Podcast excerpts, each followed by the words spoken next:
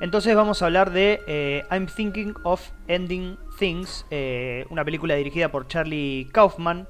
Charlie Kaufman obviamente todos lo conocemos más en su faceta guionística, más que por como director, tiene, es su, su tercera película si no me equivoco, eh, después de Anomalisa y Cinecdoc New York.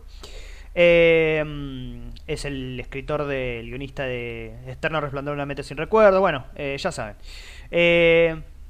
Claro, exactamente, sí. Em, bueno, básicamente es una película sobre una... A ver, eh, es difícil también calificar esta, esta película o por lo menos expresar su trama, ya que tiene como varios, eh, eh, por decirlo, vericuetos oníricos. O sea, tiene varias complejidades en su forma. Pero, a ver, si uno lo quisiera poner en una línea, quisiera reseñarla así en dos o tres frases, es básicamente cómo pasa el fin de semana una chica en la casa de sus suegros, ¿no? Una chica que tiene ciertas, eh, tiene ciertas dudas sobre la relación que está llevando a cabo con el, con el pibe este de, que aparece en las últimas temporadas de Breaking Bad. Este, y es como, bueno, es un eh, I'm thinking of ending things, es como un mantra, ¿no? Que tiene el personaje. Que va diciendo a cada rato con sus poemas algo soporíferos lo dice como, como un mantra, ¿no? I'm thinking of ending things, porque no me gusta, quiero terminar con este chabón, porque tal cosa y tal otra. Eh, y bueno, básicamente es la aventura o la, cuestión surrealista que tiene ella eh, cuando va a la casa de los suegros. Eh, ¿Quieren, a ver, qué tienen para decir? por ahí, Lucas, que vos la tenés un poco más fresca la película, después yo, yo me meto a opinar. Manu, obviamente, si, si vos querés comentar algo. A mí lo que me pasó es que la vi hace relativamente poco y la película me parece que empieza... Yo soy una persona que me gustan las películas de diálogo, no, no es que me opuse de, de por per se a la película. Había escuchado que era una película de dos personas hablando en un auto de ida y de vuelta. Eh, y lo que me pasó es que me encontré con una película que no, no, tiene todos los vicios del cine que generalmente a mí no, no me gusta tanto, ¿viste? Tiene todos los vicios de eh, pretenciosos, de, de citas a intelectuales, de personajes diciendo, como decía Trotsky, y otro personaje que le contesta, ¿leíste el ensayo ese de Baudelaire? Y es como, uff, es un montonazo, ¿no? Y sumado a eso, que bueno, uno hasta también es algo que, eh, no sé, puede estar hasta en el cine de Woody Allen, que es el, uno de los directores que más me gusta y más quiero del mundo, eh, sumado a toda esta faceta onírica de la película en la que es un, es un berenjenal a propósito, porque es a propósito, no se entiende nada a propósito, esas películas que tenés que ir a buscar la explicación a, Google apenas termina. Y eh, el tono, el tono de la película es un tono, eh, una, sí, solemne le queda chico, ¿no? Eh, espantosa, espantosa, espantosa. Sí, o sea, está claro que, digo, si vemos las demás películas dirigidas por él o escritas por él, siempre se abordan ¿no? como temas que, que rozan esta, este debate sobre la existencialidad. Digo, Anomaliza es una película que habla sobre eso con ni siquiera personas, con muñequitos. Evidentemente ahí ya está buscando ¿no? como cierto diálogo entre, bueno, qué es la vida, qué es esto, qué es la ficción. Un poco todos los trabajos de él giran en torno a eso. Pero me parece que en su mejor película, eh, que no está dirigida por él, bueno. Acá me corrige Citric, existencialismo. Está bien. Sí. Me va a venir a buscar la RAE ahora cuando termine el episodio. Em, no, lo que decía que es su mejor película, que la escribe él, no la dirige. La dirige Spike Jones, que es Adaptation. Digo, abordaba, abordaba todos esos temas. Ahora la película era como una, una dramedy, ¿no? Como una comedia dramática. Eh, curiosamente, y esto supongo que puede quedar para otra ocasión, ¿no? Hablar de cómo la mejor película de Spike Jones es la que escribe con Charlie Kaufman y, la mejor película de Charlie Kaufman es la que dirige Spike Jones. Porque digo, todos estamos de acuerdo de que Her es un poco... No, no nos gusta por acá en el podcast. Eh, y las de Kaufman, bueno, como director, evidentemente no están a la altura de, esa película que escribió.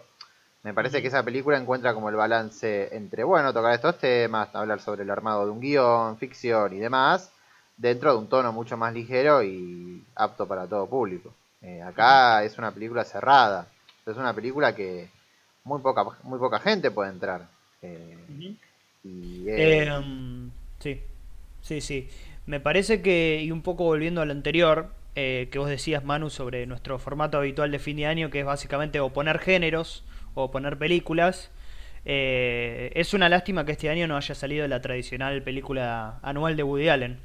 Eh, porque hubiera sido perfectamente, seguramente perfectamente comparable a esta película. Bueno, porque es la un poco... poner con On the Rocks. Ponele, bueno, ¿no? hay ciertas similitudes. Lo que pasa es queda que chico lo eh, a ver, a Ya no es como no, eh, claro, es como claro. no, no, tiene pero chistes. No, no, Inclusive no. Kaufman, digo, perdóname. Inclusive Kaufman que sí, tiene sí. Being John Malkovich, que es una película repleta de chistes. Claro. Es una película. Claro. Sí, sí, sí. No, pero yo iba más por, eh, por esto que vos decías, Lucas, de que, no sé, Woody Allen puede hacer una película como Manhattan, que es de un escritor, en definitiva. Eh, I'm Thinking of Ending Things es, eh, es, de una chica que es poeta. O sea, creo que también eh, estudia ingeniería o algo así, pero digo, su, su, su, hobby, creo que la profesión en la que hace hincapié la película es que ella es poeta, o, o por lo menos escribe poemas. Y hay cierta similitud con los personajes que suele hacer Woody Allen. Eh, y con las citas que usa. O sea, porque Manhattan está llena de citas a, a, ensayistas, a, a, críticos, a novelistas, a, cineastas. Eh, incluso se da el lujo de, de, de, hacer, un, de hacer un ranking de, de, de personajes sobrevalorados, ¿no? Y eso nunca, nunca, nunca termina en la solemnidad. Y acá es algo que... o sea, es, es, casi una herramienta de I'm Thinking of Ending Things. O como, como, como de alguna manera si, si quisiera expulsar al espectador de, del entendimiento de la película. Eso, eh, eso por, por, sus referencias, nada más que por eso. Y después tenemos el tema de, bueno, eh, este supuesto surrealismo o lo que sea que quiere plantear la película, que es que, bueno, a partir de, un momento, eh, las cosas solamente en términos de trama empiezan a, empiezan a tomar caminos extraños, ¿no? Como los personajes envejecen y, y ¿cómo se dice? Lo contrario. Eh, sí, son más jóvenes.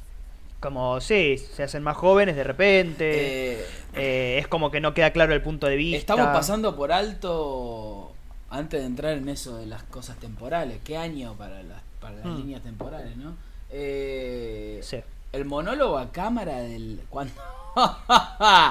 Cuando ella le dice que tiene un poema escrito y él le dice, lémelo. No, no, me da vergüenza.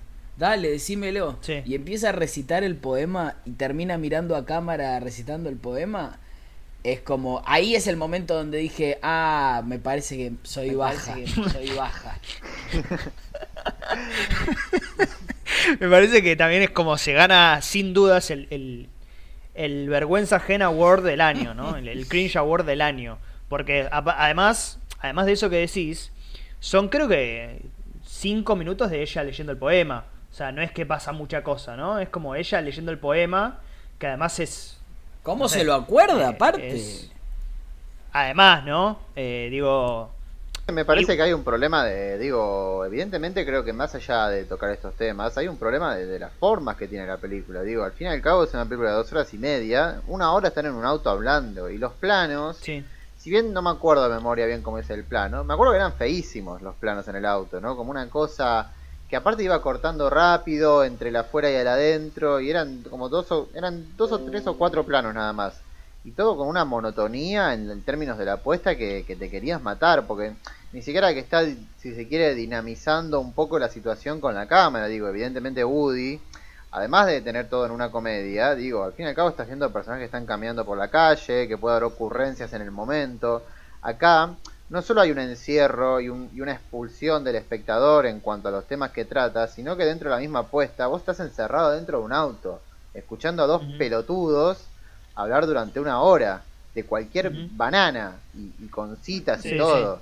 Eh, es, es como quedarse, es como vivir permanentemente en la fila de Annie Hall. Claro, claro, claro. Claro, sí, tal cual, tal cual. Creo que es una, una de las mejores definiciones sobre esta película, sin lugar a dudas. O sea, es una película que dura dos horas y media, dos horas, no sé cuánto, eh, y tiene como cinco escenas, ¿no? Ellos yendo, ellos en la casa, eh, No, después cuando están eh. durmiendo y los viejos envejecen, el colegio y el premio. Es desalentador que la ida y la vuelta duren lo mismo. Puedo decir, bueno, ya la vuelta Sí. no me la voy a fumar, porque ya me fumé la ida con el tren.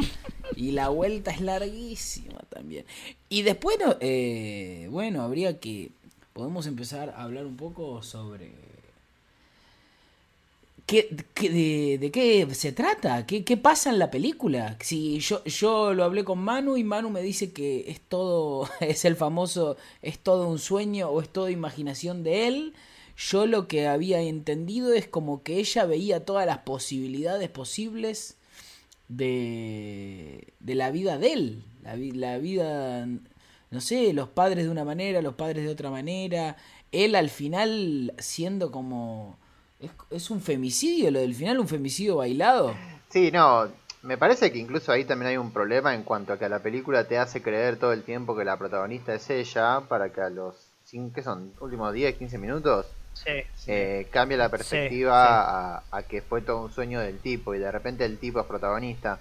Eh, Es una burla eso, ¿no? Casi. Sí, es es, una casi, burla eso, sí, ¿no? es Casi, una burla, además. sí. Me parece que está como cayendo nuevamente en esa idea que esa idea como dañina, ¿no? De las películas actuales de esto del reinicio, ¿no? Me acuerdo en, en Hereditary, eh, de repente cuando faltaban 15 minutos el protagonista era el pibe, ¿se acuerdan que se moría la madre y de repente el pibe terminaba siendo el protagonista? Acá pasa un poco algo similar, me parece. Eh, Sí. En medio vale. no vale. Claro, es, es, Eh. es, es una trampa, a mí me da la sensación de que es una trampa. Es que no, o sea, eh, es una película que du- dura dos horas y pico y eh, casi en ningún momento se presenta la posibilidad de que él tenga algún tipo de protagonismo en la película. De hecho, digamos, la película se llama porque se, se llama así, porque se llama así, porque, porque es la perspectiva de ella que está contando como si fuese una anáfora en la poesía sobre qué piensa que va a ser en la relación con él. O sea, todo el tiempo él está puesto como si, si se quiere, como un objeto o como eh, algo a lo que ella quiere, de, de lo que De quiere hecho, salir. De alguna durante toda manera. la película, a él es al que le esconden. O sea, se supone que vos acompañás Claro. a ella y él es el que no se entera que ella está pensando en, en que no va para Claro. ningún lado con él y demás. No, aparte, digo, me acuerdo, bueno, un poco. Hay cuestiones, ¿no? Como. Hay tres cuestiones, me parece, como externas a la película, pero que a mo- a- a- en cierto modo terminan influyendo. La primera, me acuerdo cuando salió, un montón de hilos diciendo, bueno, estos son todos los libros que tenés que leer para entenderla. Eh, Claro. No, no, gracias. Eh, tengo, yo tengo mis libros, los libros que quiero leer los tengo en mi biblioteca. No hace falta que una película me venga a imponer los libros que tengo que leer para entenderla. Eh, segundo, la situación que pasó en su momento, eh, en su estreno, que el amigo Kaufman, ¿no? En una entrevista con ese medio totalmente nefasto, que es IndieWire, dio explicando toda la película. Eh, yo la verdad no leí, no la leí la entrevista, o sea, la leí muy por encima, pero no, no me interesa eh, lo que me tenga para decir él, no me interesa. O sea, como tampoco me interesaría si viene Fincher a explicarme su película o si viene Spielberg, no me interesa.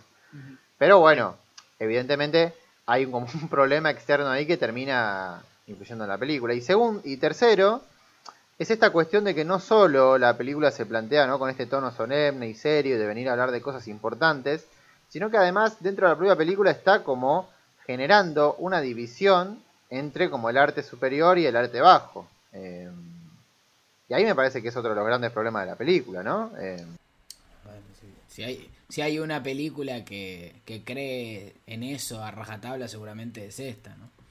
sí, me, Yo, eh, yo igual no. Yo, eh, yo igual no, como que no. re- a ver, eh, recuérdenme algún momento donde como que se mencione eso. no, lo de, la- lo, lo de CMX, Juanma. Ah, lo de CMX. Ah, sí. Ah, lo de CMX. No, es mirá, terrible. lo de CMX estábamos Es una vergüenza. Lo de CMX es... No, sí, es una Lo vergüenza. de CMX, yo la lectura que hago Es- de lo de CMX es como, mira, las películas de CMX te muestran esta pareja, esta película te va a hablar de las parejas en serio, ¿no? Y es, y No, es para no. decirle, mira, creo muchísimo más en las parejas de CMX que en esta verga que no se entiende. Sí. Yo creo, eh, perdón Manu, yo creo que eh, es no solamente un atentado, ¿no? O sea, un atentado cinematográfico, sino que además me parece hasta hasta eh, con, con cierta mala intención. Sí, no re, sé qué, re, qué- qué re, piensas. re. Sí, no, me acuerdo que cuando salió, e incluso cuando nada, cuando se ha hablado de la película y demás, decía como que no, seguramente no, ¿cómo le va a tirar eso? Esto debe ser un agradecimiento. O, Mm. o incluso llegar al extremo de decir, no, en realidad no creo que esté diciendo eso porque no significa nada.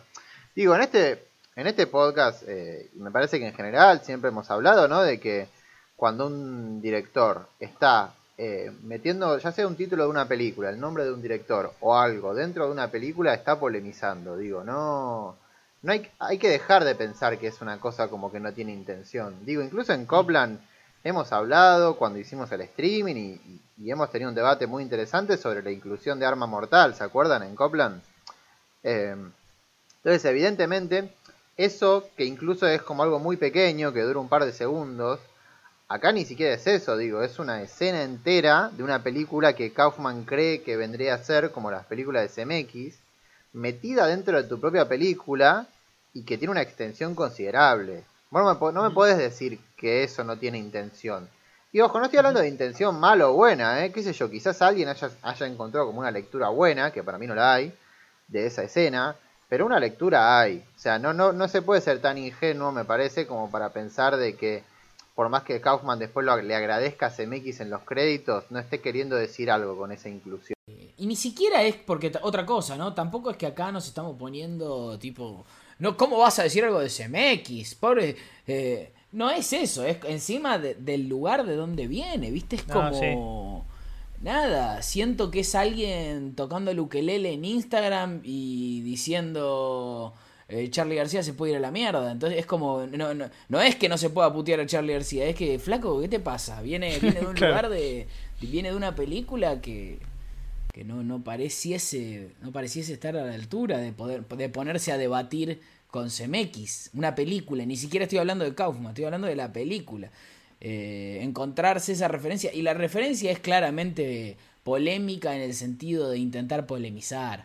La referencia es alguien me está viendo en el cine una película de una, una comedia romántica o una película sobre una pareja que trata a la pareja de forma muy liviana o de forma muy superficial y fin y terminó y la referencia está puesta ahí, pareciese, va- salvo que venga alguien, eh, dejo la puerta abierta por una cuestión de, de no pecar de soberbia, pero la referencia es las parejas de CMX son medio boludonas y esta es una película seria, comprometida, que habla sobre lo que son las parejas de verdad. Me parece, ¿no? Esa es la lectura que hago yo. Aparte, digo, lo hace dos veces. Porque lo hace con CMX en Eh, el eh, medio. Y al final lo hace con una mente Sí. brillante. Digo, que, Mm. que, que, que- que calca el discurso. Que calca, creo que hasta inclusive la apuesta, no me acuerdo. ¿no? Como que lo hace en ese teatro que está recreando el final de Una mente brillante. Ni hablar de que también es un recurso metido entre toda esa ensalada que es la película de sueño, ¿no? De, de repente incluir esta recreación de otra película que sale de la nada. Eh, Sí. Pero ahí también está diciendo como, che, mira, otra vez está distanciando, ¿no? Eh, Con respecto a otras películas. Eh, No, sí. Eh, además que, digo, la, la película que está viendo, eh, eh, la persona que está viendo la película es como este porté, este conserje de la escuela que después, bueno, eh, tiene sus episodios de, de desnudo, no sé si se acuerdan. y de repente hay un chancho, hay un chancho animado. ¿Cómo, Eh. perdón, un, un asterisco, ¿no? ¿Cómo, ¿Cómo se está expandiendo esta moda de los viejos en culo, eh? Es tremendo viejos, como... Poco, poco se habla de la corriente de viejos en bolas, ¿no? Viejos en bolas. Yo me acuerdo, Sí, me acuerdo sí. Juanma, que, que vos y Pedro hablaban de... Ah, ¿y cuál era? Wildlife de Paul Dano hace dos, o- dos Eh, años. Sí, sí, sí. que sí. apareció un viejo en culo. Bueno, acá Sí, es como sí. que ya... Yo en estos 20 días les quiero comentar, muchachos, que hay muchas películas donde aparece un viejo en culo. Está, sí, está full el, el viejo El- culismo de el- los últimos voy- años. otra pregunta que Sí. les pregunto a ustedes, realmente. eh, ¿El viejo en culo es, es eh, una posibilidad de él? ¿Es el padre de él? Porque en la casa de él están lavando las camisas que usa el viejo que se pone en culo. ¿Qué es el viejo en culo? ¿Es un concepto? Sí, es, me parece que va por ese lado. Parece que es otra representación. Aparte, el, como el una chancho no él, aparece. sí, no aparece el Sí. chancho primero como un chancho post y después un chancho animado, Claro. ¿no? Una cosa Claro, claro. Bueno, yo, eh, a ver, si hay algo que le tengo que desta- destacar, qué sé yo, dentro de, de las limitaciones que tiene la película, es que de alguna manera como que, eh, eh, no quiero que sea como una frase hecha, ¿no? Pero construye un mundo en el sentido de que eh, va, va presentando todos los elementos, obviamente de forma desordenada y, discutible en cuanto a su forma y en cuanto a su materialidad. Eh, pero sí me parece que hay cierta coherencia en el final con esta cosa musical que tiene. eh, porque de alguna manera es como que resume, tiene esa cosa musical de resumir toda la película en un número. Algo muy propio de los musicales, cuando ya se había hablado en alguna conversación también medio soporífera durante la película de los musicales y que él sabía todos los musicales. Otro, otro diálogo, otro, más, más que diálogo, otro monólogo bastante aburrido de parte del tipo donde nombra todos los musicales. Entonces, eh, tiene eh, de alguna manera cierta coherencia sobre el final que, eh, bueno, haga un número musical como para cerrar la película y juntar todos esos elementos que ya había mencionado, ¿no? Sí, lo menciona, Sí. ¿no? Lo de Oklahoma. Sí. Sí, sí, sí. Eh, yo, bueno, eh, es como me parece un una pequeña ola prolija dentro de un, de- un mar de, de- de desastres, ¿no? Un tsunami de, de- de boludeces, básicamente. Eh, bueno, Sí, sí, aparte es cierto que está ordenada y que la semilla de, de, bueno, del musical, el chabón ya había hablado de musicales. Es difícil en una película como esta, con todas las cosas que estamos hablando, no pensar en que el musical está medio puesto como bueno y como ahora es una película profunda también van a bailar y de manera que a la, a la percepción de la gente el Claro. baile hable por sí solo y que y que el musical tenga una, un condimento más solemne o más inten- intención de profundidad que, que lo que puede ser en un musical. eh, de verdad, ¿no? Sí. Pero igual es, es cierto, está plantada la idea, está plantada. El muchacho nombra un montón de musicales. Eh, el Philip Seymour sí. Hoffman. Sí. Citric, Eh, yo creo que la peor película del año. ok. Me parece que. Así de llano. eh, eh, sí, es- es- es- es- está el hoyo. Está el hoyo también. ¿El hoyo de este Eh, año? El hoyo de este ¿Cómo año. se pasó? Y, Pero bueno, me parece que, que digamos, por, por, por. También por expectativa, porque uno del hoyo no esperaba nada, justamente. Y, y, la de, y de la de Kaufman, bueno, podía haber cierta.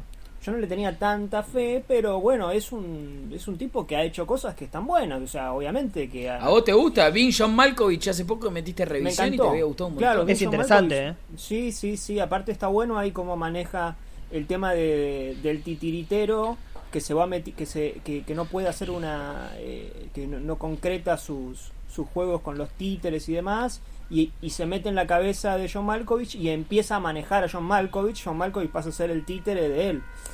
Eh, pero pero esto que ustedes dicen de los elementos tirados ahí digo en John Malkovich está muy bien digo es una historia que si bien tiene sus sus, su, su, su, su por momento humor absu- absurdo, eh, el mono, y, y- y que Cameron Díaz tiene un mono y demás, eh, pero, pero está dentro del marco de, de, de lo presentado. Acá me parece que, bueno, vamos a hablar de musicales porque después tenemos que meter un musical, ¿viste?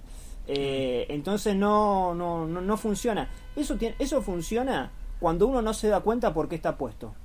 Claro. ¿No? Cuando vos estás siguiendo y, y después te acordás, ah, claro, porque. Pero Claro. cuando cuando le ves mucho el hilo, cuando decís, che, ¿por qué están 20 minutos acá hablando de, de casa? Cuando de- nombra a los de musicales, es demasiado. Es, es- es mucho, digo, es- no, no tiene, no, eh, ¿por qué están hablando de eso? Eh, me parece que la película tiene esto de que, eh, eh, est- esta fue mi, eh, mi, mi reacción. Eh, ah, mira, era todo lo que, todo le pasaba por la cabeza al tipo. Bueno. ¿quién tiene hambre? es eso, ¿no? Es como, es- es- eso era, eso era.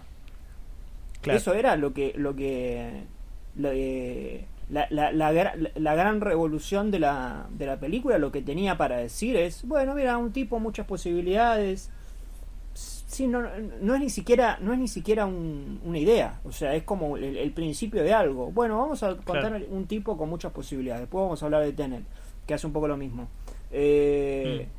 pero no... eh, y, y yo creo que es una, una, una especie de, de surrealismo soft que no tiene nada que ver Ustedes decían esto de que, bueno, complejiza el relato, hay mucha gente que se queda fuera. Eh, yo yo no, no estoy tan seguro de eso. Yo creo que, que tiene un público muy definido, que es la precinefilia.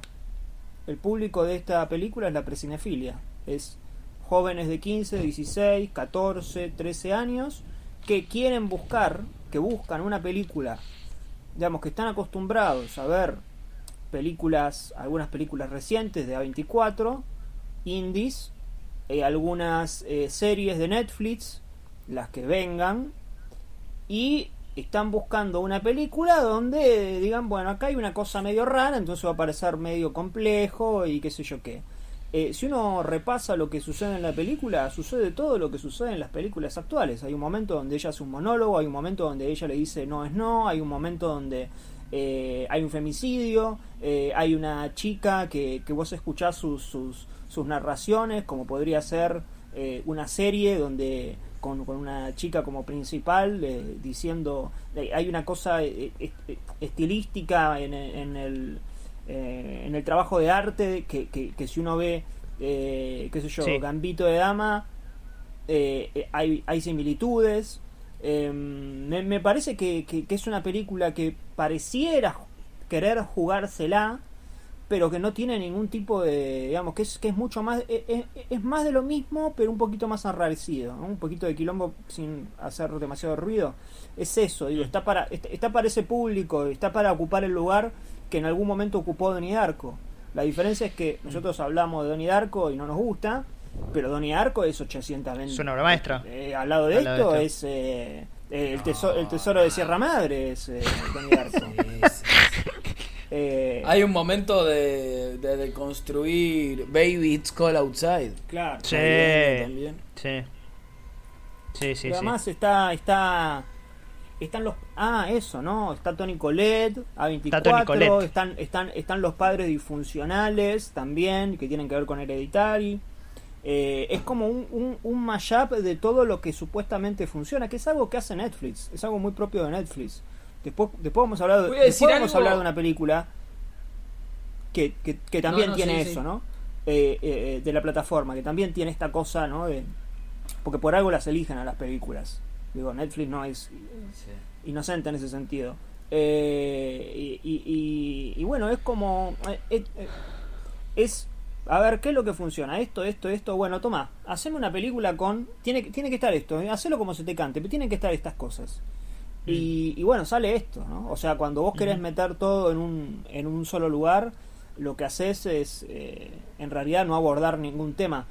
Eh, eh, eh, esto lo, lo, lo- lo explicamos en el... Me sonó el timbre bien. Bien, esto lo explicamos en el episodio del 2018, que justo lo, por- lo estaba volviendo a escuchar porque estaba haciendo los recortes para el lado B.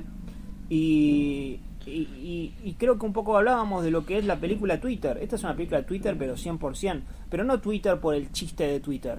No Twitter por el chiste de Twitter que tiene Lady Bird o, porque, o por otro chiste. Eh, sino en, eh, en que cuando uno lee, cuando uno se encuentra con el timeline de Twitter, te encontrás con eh, un tweet que dice gol de Soldano. El de abajo dice eh, eh, abren los bancos. El de abajo dice cierran el cine. El de abajo es, eh, bueno, ¿sabes qué? Estaba queriendo comer. Y es todo eso en una película. Digo, cuando uno lee un timeline de Twitter, no, no, hay nada desarrollado. No se puede desarrollar un pensamiento en 140, 170 caracteres, los que sean. Eh, y, y la, y la película esta sufre de esto. Es un cúmulo de citas totalmente random. y después vamos a esta casa y después vamos a este lugar medio eh, donde venden helado. eh, y Sí. no, no, no, no profundiza sobre nada. Entonces es muy difícil destacarle algo a la película. Porque porque ni siquiera tiene la intención, digo, e- es una película que se viste de profunda y no profundiza sobre nada, es muy difícil así. Si vos me decís, bueno, es una película como muy apagada, como muy... eh, algo que se le adjudica a Berman, ¿no? Ponele.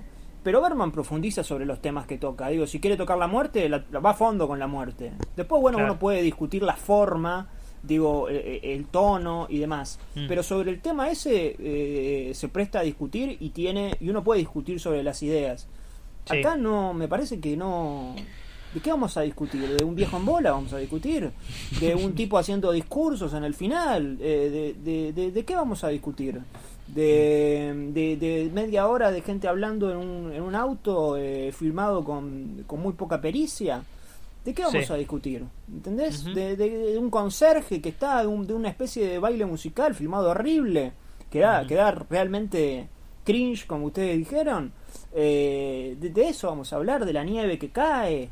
Eh, eh, es el tipo de películas que uno dice, digamos, que la, que la defensa viene por el lado de uno, eh, anda a buscar libros a Google, ¿no? Eh, mirate esta guía de libros, como dijo Manu, o eh, no, pero tenés que sentirlo.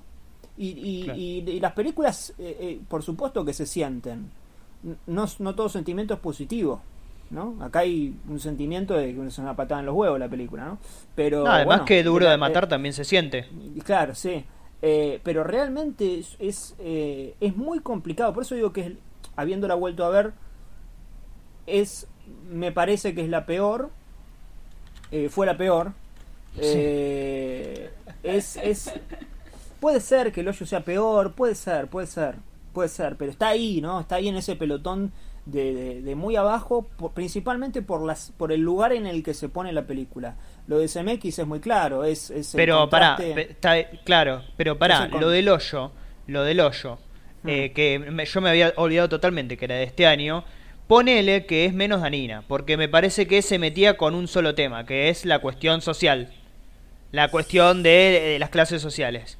Acá se mete, en términos cinematográficos, con CMX, o sea, ya empezamos con el pie izquierdo. Sí. Después con los musicales, después con el surrealismo, con la solemnidad, después está el tema de la poesía, eh, el, el tema onírico, las malas actuaciones, eh, los, los, ¿cómo se llama? La perspectiva feminista sobre, sobre el, ¿cómo se llama?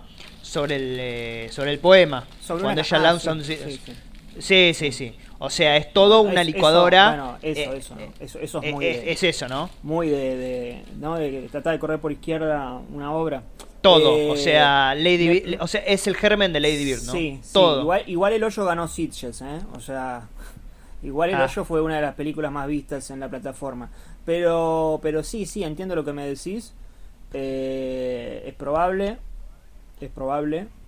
Pero bueno, es, es, es una película como como muy, muy- es la típica película que, que, que uno después lee Eh, curiosamente no pasó con esta película pero sí ha pasado pero sí pasa con muchísimas películas que son de este mismo estilo y que no son americanas eh, o que sí lo son pero como más eh, arty por así decirlo eh, que es bueno eh, eh, y, es todo una, una, una especie de, de- un cúmulo de palabras que decís ¿y qué me estás diciendo? ¿no? o sea no se entiende nada de lo que me estás diciendo ¿no? si uno va a escribir una crítica un análisis un, un- un- un descargo lo, pri- lo primordial es que lo pueda entender el receptor ¿no? y después el receptor ve qué hace con eso y, y- y- es todo bueno porque eh, eh, la representación del dispositivo y la mezcla entre y no me estás diciendo nada no o sea no no no no no sé si me estás hablando formalmente de la película no sé si me estás hablando narrativamente no sé si me estás hablando de tus sensaciones. Es algo que sucede con muchas películas de este estilo. Eh, curiosamente no lo leí de esta película pero pero pero da toda la mm, eh, da toda la sensación de que esta es una película para eso no como para que alguien venga divague y diga bueno listo eh, Qué loco, ¿no?